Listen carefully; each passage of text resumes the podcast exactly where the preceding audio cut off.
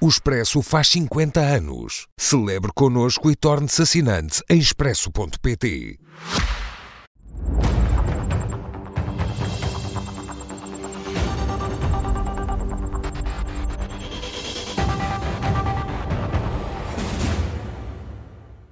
Muito boa noite a ambos, sejam muito bem-vindos. Catarina Martins, eh, de que forma a esquerda pode avaliar estes eh, resultados das eleições espanholas?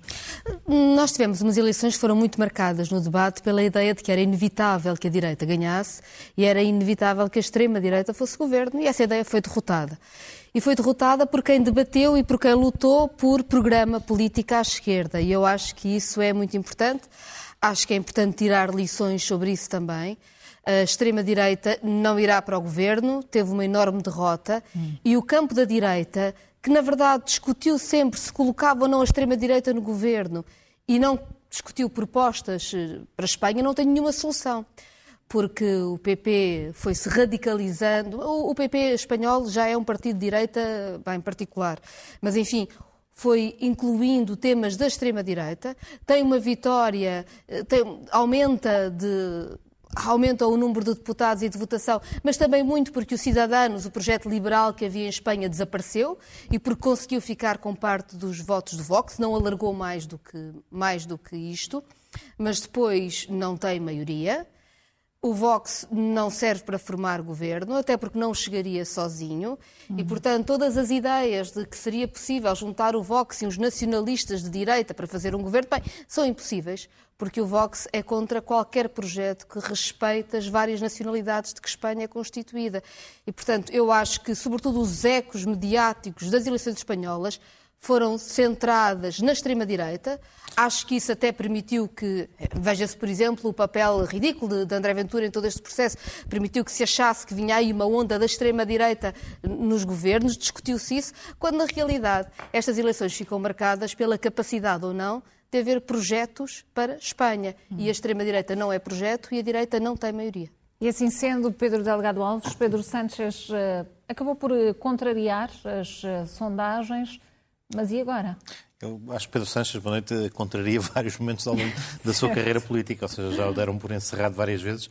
Uma pessoa agora recorda alguns episódios, não muito antigos, mas uh, quando o, o, PP ganha umas eleições e, portanto, o Rajoy recusa ou pelo menos não aceita o convite para tentar formar governo, é Pedro Sanches que ainda consegue construir uma coligação com os cidadãos e ainda tenta a investidura, falha duas vezes, numa legislatura que depois levou a votação antecipada. Foi o fim do seu primeiro mandato como secretário-geral. Regressa, consegue construir, num momento particularmente crítico para o PP, uma coligação, eh, enfim, ativando a maioria de censura, eh, perdão, a moção de censura construtiva, que implica que para derrubar um governo é preciso substituí-lo, faz o quase impossível, faz a substituição do governo de Rajoy. Nas eleições seguintes, tem dificuldade ele próprio em, em, em conseguir a investidura e depois, de facto, de, percebendo a mensagem e a necessidade de alargar a sua base de apoio, coliga-se e constrói a solução governativa que temos hoje.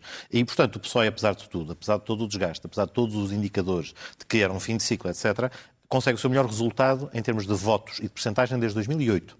Portanto, é preciso recuar a Zapatero para encontrar um resultado tão alto. O PP tem uma vitória com 32%, mas o PSOE está pouco atrás, com 31%. Portanto, os números ainda não são totalmente fechados, mas estamos a falar de uma diferença de um ponto, um ponto e meio. É o sistema eleitoral depois que dá a vantagem em mandatos, enfim, tem umas características um bocadinho diferentes do nosso. É proporcional, mas, eh, não é, mas tem uns desvios à proporcionalidade que beneficiam quem fica à frente, mas eh, é um resultado extraordinariamente próximo a nível de, de resultados. Sobem mandatos. Consegue que a coligação, portanto, a soma do PSOE e do SUMAR, os partidos que estão no governo, apenas tenham um recuo de dois mandatos no, nos lugares que tinham no, no, no, Congresso. E, portanto, de facto, sai, enfim, não é, não é de estranhar, eu acho que há ainda algumas pessoas em Portugal que ainda não perceberam 2015 e ainda não perceberam o parlamentarismo, que entre nós, que somos um sistema semipresidencial, possa ter havido dúvidas até aquele momento em que a matemática e o xadrez eleitoral demonstraram que os governos precisam de base eleitoral e precisam de base parlamentar. Uhum. Uh, se entre nós isto foi uma novidade em 2015, Europa fora isto é uma banalidade há muitos anos. Uh, no Twitter ontem algumas pessoas que também, como Luís Montenegro, ainda não perceberam e não digeriram 2015, diziam coisas como os socialistas ibéricos inventaram esta coisa de governar sem vencer eleições vencer eleições não é uh, efetivamente sinónimo de conseguir formar um governo, de conseguir construir uma maioria no Parlamento, e é o que está agora à, à vista.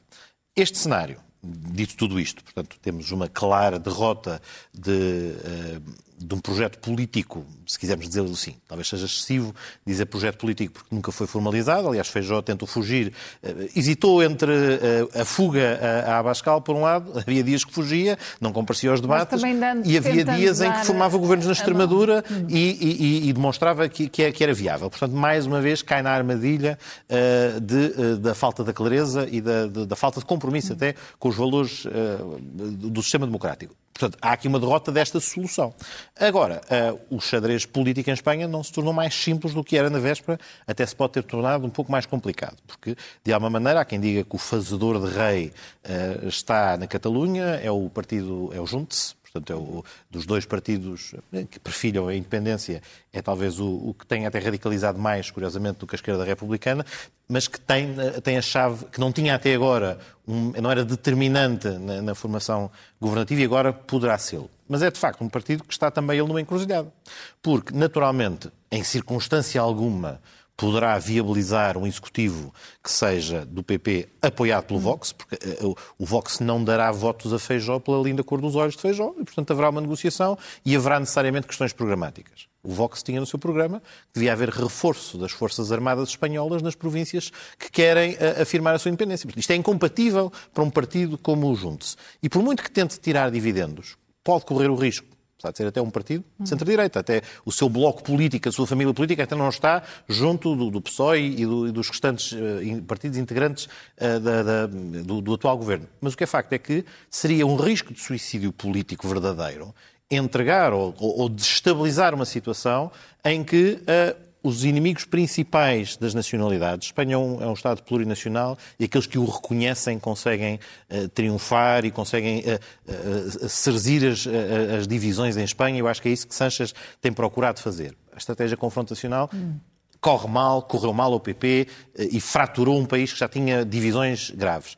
E, portanto, naturalmente, o Vox é o, é, é o expoente disso mesmo. O Vox alimentou-se dessa crise. Portanto, não há espaço para o junto se conviver ou transversar ou ser Sim. hesitante num mundo que tem o Vox do outro lado. Vamos ver em que é que o junto está a pensar, pois. não é? Ou seja, a esquerda republicana catalã hoje dizia que seria indesculpável se o Juntos não viabilizasse o governo basta de Sánchez, basta abster-se, porque isso significaria, eh, enfim, ir para uma segunda, uma segunda eleição. Isso já aconteceu em Espanha várias vezes, ter de haver uma segunda eleição para se conseguir uma maioria de governo e que numa segunda eleição o perigo do Vox, o perigo de uma direita completamente contra as, as várias nacionalidades era ainda, é, é ainda maior. E isso é verdade. Também é verdade duas coisas. Primeiro, que os Juntos têm uma certa esperança, Puigdemont tem a esperança de poder conquistar a Catalunha uh, à ERC e, portanto, pode ter uma agenda que tem a ver com a disputa do governo regional, apesar de tudo, o resto. E por outro lado, porque as suas condições são duas e são conhecidas. Por um lado, a amnistia uh, àqueles que foram presos, condenados, uh, por causa de terem feito um referendo pela Catalunha, e, por outro lado, a existência desse referendo, agora em termos que possam ser considerados constitucionais em Espanha. Nós sabemos que a ERC já tinha tido um acordo de amnistia com Sanches, que Sanches não cumpriu.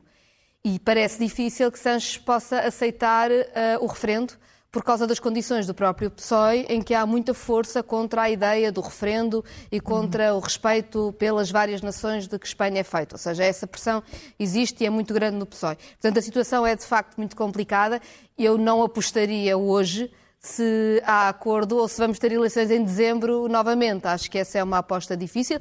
Espero muito sinceramente que seja possível um acordo para um governo que possa, até do ponto de vista social e económico, cumprir a esperança que, este, que o primeiro governo de Sanches com Unidas Podemos trouxe e que em muitas matérias uh, ainda não se concretizou e que está à espera de se concretizar. Uh, e, portanto, seria muito importante que houvesse esse passo forte em Espanha. Veremos. Catarina Martins, eh, ainda assim, para, para o uh, somar, a noite também não foi propriamente vitoriosa.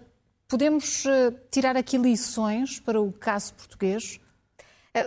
A situação em Espanha é diferente. A questão das nacionalidades marca muito depois na verdade. Até o voto útil. O, o voto Sim. útil. Há uma quebra exemplo, significativa. Há uma, há uma, quebra significativa, eu estava a dizer-lhe bem, uma quebra significativa de votos nos vários partidos nacionalistas e com os socialistas a ganharem, das pessoas com medo de um governo PP e Vox que será ainda mais agressivo e, portanto, uhum. abdicar do seu tradicional voto mais nacionalista para um voto de, que não permitisse recuos. A esquerda é também algo vítima de, de voto útil, menos aguenta-se, ou seja, há voto útil tanto à direita como à esquerda nestas claro. eleições, que parece-me que é claro.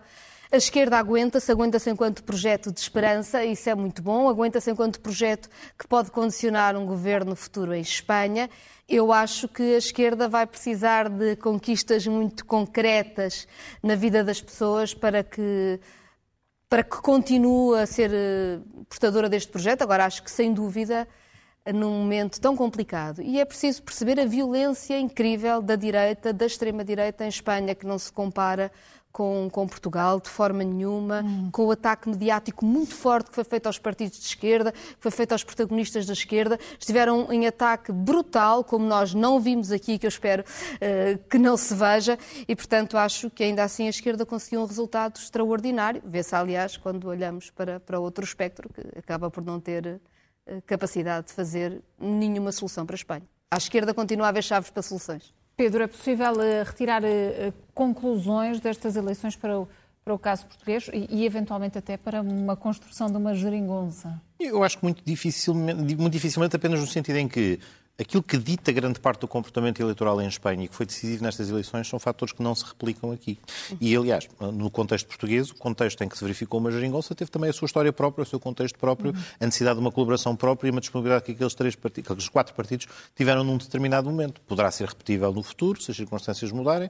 Eh, e, e portanto, eh, ontem também havia várias pessoas a dizer estão a ver, isto é o que acontece aos socialistas que fazem acordos contra a natura e se coligam com outros partidos. Eh, enfim, aqui, enfim, neste caso, em prejuízo dos partidos, dos parceiros de geringonça do PS, o que é facto é que o PS cresceu eleitoralmente nas duas eleições que seguiram à geringonça. Portanto, esta ideia de automatismos ou de, de Espanha vir necessariamente a um, a um evento ou um casamento, eh, eu acho que o, o, dia de ontem mostra que, que, que, não é assim. E especificamente... Qual é o vento, então, isto, que vem de Espanha? De Espanha, eu diria que o vento que sopra em Espanha é o, é o vento dos problemas e das particularidades espanholas. Eu queria só deixar um comentário ainda relativamente à, à posição, de, à, à realidade da Catalunha. Pessoalmente sempre achei o referendo catalão foi o referendo ilegal, indesculpável da perspectiva de quem é dirigente e quem assumiu e faz um compromisso jurando cumprir uma Constituição e um Estatuto da Catalunha e depois organiza oficialmente esse referendo. Acho que a resposta das autoridades espanholas foi um desastre. Acho que é totalmente ilegítimo aquele referendo, na medida em que há meios constitucionais em Espanha, que é uma democracia desde 1978, para reformar as instituições, era uma revisão constitucional, eram outros caminhos que não foram sequer tentados, portanto, partiu-se para uma opção ilegal. A resposta violenta do governo de Mariano Rajoy é, uma, é algo completamente desproporcionado e alimentou ainda mais a clivagem e alimentou o, o nacionalismo catalão mais radical. Por outro lado, também, o crime de sedição, que é o crime que são acusados e foram condenados muitos daqueles responsáveis pela realização do referendo, até não tem paralelo na legislação de muitos Estados europeus congêneres. Ou seja, é a realização de um ato contrário à ordem constitucional, não haja qualquer dúvida, mas não violento. E houve penas enormes, de grande dimensão, aplicadas a estes decisores políticos. E eu acho que o que Sanchez tentou fazer, e acho que muito provavelmente poderá ser esse o elemento que, que, eventualmente será a chave do acordo, poderá ser efetivamente concretizar uma amnistia que seja pacificadora e que reintegre novamente eh, o espaço político da Catalunha no espaço também da Espanha, da Espanha plurinacional que é.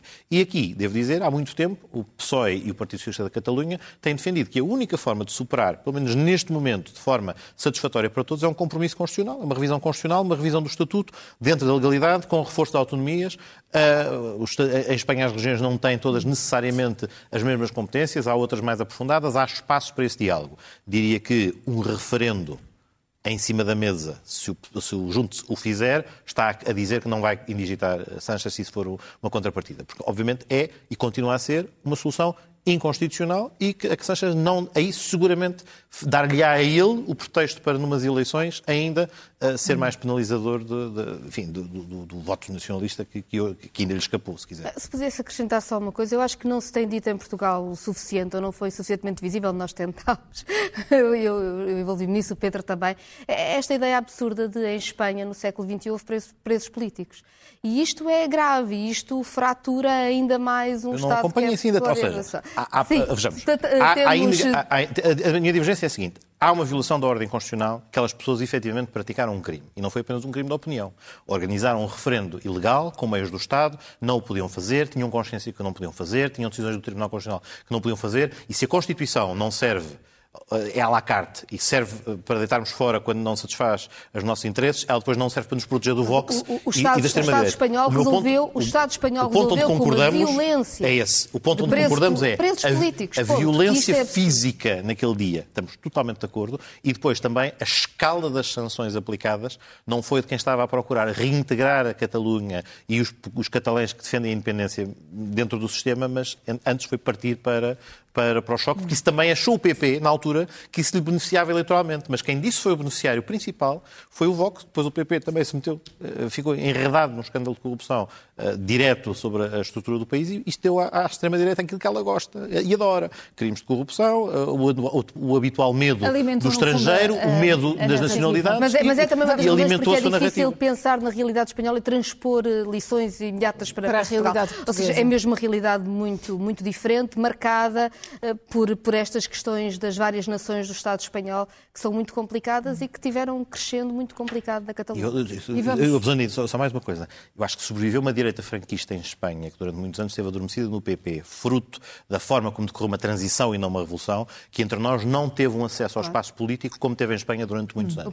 e coisas como a lei da memória histórica, que eram imprescindíveis, lançadas em Zapatero e afirmadas agora, que muitos disseram, oh, isto só alimentou o Vox. Não, era uma coisa indispensável. Há pessoas que 80 anos depois da Guerra Civil não conseguiram enterrar os seus mortos. Havia homenagens nas praças principais de Espanha ao ditador. E, portanto, isto viveu dentro do PP durante muito tempo, de onde saiu, aliás, o Vox. Nós, felizmente, Uh, fizemos o exorcismo, se quisermos, da, nossa ditadura e de grande parte dos, e dos responsáveis, porque tivemos uma revolução e teve, de facto, foi, foi, um, foi um corte com o passado. Vamos ainda olhar para, para a reunião do Conselho de Estado. Catarina Martins, ao que tudo indica, com muitas uh, críticas ao governo, mas uh, não houve consenso. O Presidente da República não fez um, a síntese. Não aproveitou, Marcelo Rebelo de Sousa, este momento porquê?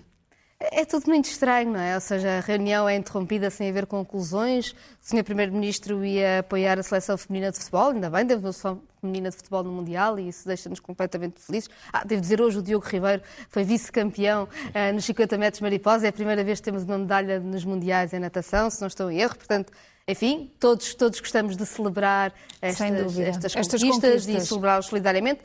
Mas bem, convenhamos que não pode ser essa a razão para que um Conselho de Estado não, não chegue até, até ao fim. É, é, acaba por haver um confronto entre o Presidente da República e o Primeiro-Ministro que se vai transformando num folhetim, num folhetim adiado, em fascículos, talvez, enfim, não, não, não creio que seja o melhor para ninguém. Acho é que em, em setembro a reunião terá que ser outra. Não acreditamos que em setembro vá haver conclusões que ainda estão a pensar na CPI da TAP, ainda que haja problemas por resolver que vêm de, desse tempo, da, da, até da fragilidade do Michon Galamba, entre outros. Ou seja, esses problemas existem. Mas nós vamos chegar a setembro com, com certeza ao balanço das Jornadas Mundiais da Juventude e perceber como é que correu, se o planeamento serviu ou não. Vamos ter um verão que eu espero que corra bem do ponto de vista da proteção civil e dos fogos, mas temos, por exemplo, uma situação que nós já sabemos que é um grande choque deste verão, que é o Serviço Nacional de Saúde em que estamos a ter um enorme problema em manter as instituições a funcionar normalmente. Hoje houve uma greve dos médicos às horas extraordinárias muito bem sucedida. Temos a contestação dos farmacêuticos, temos os enfermeiros também, temos um governo que está há mais de um ano em negociação com as profissões da saúde sem não chegar a resultados e, portanto, eu direi que espero que em setembro, já que a reunião se alarga, então se não deixe de ser atualizada. Eu acho que as questões, nomeadamente do SNS, são fundamentais neste momento, porque depois daquele período da pandemia em que o estado de emergência proibia os profissionais de saúde se despedirem, a seguir veio um novo período em que os profissionais já podem ir embora se quiserem, não foi nada feito, tudo com negociações sempre com veto de gaveta do Ministro das Finanças, nada avança. Bem, e os profissionais, entretanto, estão em burnout, estão estourados, salários hum. congelados, carreiras que não progridem, horas extraordinárias, enfim, impossíveis, e estão a ir para o setor privado ou a preferir ser tarefeiros pagos à hora. E, portanto, neste momento, eu acho que o verão é muito complicado para o SNS. Eu espero que haja soluções muito rapidamente mas acho que chegarmos a setembro sem um Conselho de Estado pensar, por exemplo, neste problema que é tão fundamental, não teria sentido. Hum. Pedro, e os uh, conselheiros, alguns conselheiros terão sido, de facto, uh, muito duros e nem Carlos César poupou o governo. Eu acho que, é, para quem não esteve, se calhar perde-se provavelmente a, a, mensagem que pode ser. Enfim, a ironia muitas vezes perde-se quando não é eh, quando é lida ou quando é transcrita. E eu diria que muito provavelmente estão, estão, está-se a interpretar o que Carlos César diz à luz de literalidade, quando se devia estar a tentar contextualizá-la e perceber a mensagem num quadro em que aparentemente não sabemos, não estivemos, ninguém foi mosca no Conselho de Estado, ninguém faz ideia. É sempre a partir de relatos terceiros e, regra geral, o, o relato enfatizará bem aquilo que é o, o próprio, a mensagem do relator mas não, não temos como saber, mas provavelmente mas que, era, era, era, era, um toque alternativo dando nota de que esta dizer, ideia. O que é o que, é que terá dito? Que... Mais uma vez, quando, quando a pessoa indicada na, na para isso era sentar aqui o Carlos César. Uma ironização. Ele, ele, é? A ironização era só quando toda a gente diz que estamos perante a, à beira do abismo, segundo os relatos que aparecem, a intervenção que terá sido a mais longa, que é, a, a, a, enfim, alegadamente terá sido a, de Miguel Cadilho, que foi, faz, faz uma, uma, leitura muito negativa da, da situação económica, ou outras que foram críticas de, dos últimos meses, e, portanto, quando, quando, aparentemente tudo se constrói no sentido de haver uma conclusão de é preciso remodelar, no fundo, a ironia subjacente é eu até remodelava mais, no fundo, uh, uh, não propriamente estando a validar as opiniões críticas, mas isso pode mas não dizendo... ser uma ironia, isso é, isso é uma mas, opinião. Não, Iria ter, mais longe, uma é uma opinião. Eu poderia ir Mas não por essas razões, repare-se. Uh, não, não, é, norm, não, é normal, não é normal serem tão duros, ou é? Não se nunca estive no Conselho de Estado hum. e não é suposto sabermos fazer a interpretação à Sim, distância. Mas ao que sabemos. Não é? Ao que sabemos, cá está mais uma vez, quando as fontes são só os próprios, que normalmente, provavelmente, quando as acabam. Fontes são fidedignas. Pois, trans... são fidedignas. Por alguma razão, o Conselho de Estado, eu já disse isto noutras ocasiões, noutros locais, o Conselho de Estado nem é a segunda volta do Estado da Nação, nem é uma segunda Câmara. E acho que seja. Isto é importante ser claro. O Conselho de Estado é um órgão de consulta do Presidente da República integra antigos Presidentes da República, integra principais figuras do Estado, integra depois cinco pessoas designadas pelo próprio Presidente da República e cinco eleitos para a Assembleia. Portanto, o seu fito, o seu pluralismo é muito variável em função dos titulares momentâneos de cada cargo e também das pessoas que são escolhidas. Portanto, achar que o Conselho de Estado dará eco à opinião pública, enfim, seguramente algum dará, mas também traduz as escolhas de quem designou aquelas pessoas para lá estarem presentes. Eu acho que o Conselho de Estado, acima de tudo, uh, surge no momento em que as pessoas não, não, é que estejam, não é as pessoas que foram ao Conselho de Estado, mas os, uh, os espectadores chegam cansados ao Conselho de Estado. Isto é, estes muito, muitos meses tiveram o seu culminar como que na, na semana parlamentar que antecedeu com a aprovação do relatório, com a discussão do relatório sobre a TAP. A TAP, de alguma maneira, era um, era um, era um tópico repetido, se quisermos, naquela semana mediática concluir, e de comunicação. Mesmo para acabar, porque não só o local já tinha, já tinha ocorrido, o relatório da TAP, como na véspera tinha ocorrido o debate sobre o Estado da Nação. Portanto, esta ideia de convocar Conselho de Estado com muita antecedência corre o risco depois a agenda não bater certo, a agenda já estar exaurida quando se chega ao Conselho de Mas Estado. Mas fazia falta aqui uma Presidente... materialização ou um consenso final. E depois ainda esse elemento final de cereja no topo do bolo, que é o Conselho de Estado ficou a meio, aparentemente. Ou seja, nós temos feedback de algumas das coisas que foram ditas, mas penso que não ficou claro se todos os conselheiros já fizeram a volta e já se pronunciaram e aparentemente o Primeiro-Ministro ainda nem sequer terá feito assim, já... guardou para setembro, que provavelmente até, como a Catarina dizia, até terá outras componentes em cima hum. da mesa. Em todo Enfim. caso, nós já ouvimos vários socialistas a dizer que se calhar o governo precisa mesmo de uma remodelação. Ah, Carlos já tinha dito antes. Eu acho assim, que não, não há é propriamente grande novidade. Não é, a novidade não é tê-lo dito assim ou tê-lo dito como se fosse uma declaração demolidora no quadro do, da, da, crítica, ou seja, de ser mais demolidora até do, do, que, do, do que a intervenção anterior de Miguel Cadiganos. Por contrário, já tinha dito isso, mas enfim, acho que. Uh, a novidade sem, sem, sem, sem, a, sem o tom e sem a delivery é hum. é difícil perceber e, portanto, setembro, se calhar, o comunicado do Conselho de Estado Teremos de aguardar. Dá-nos luz e clareza. E vamos ver se eu vou ou não alguma ironia. Pedro Delgado Alves, Catarina Martins, muito boa noite a ambos, obrigada e até para a semana.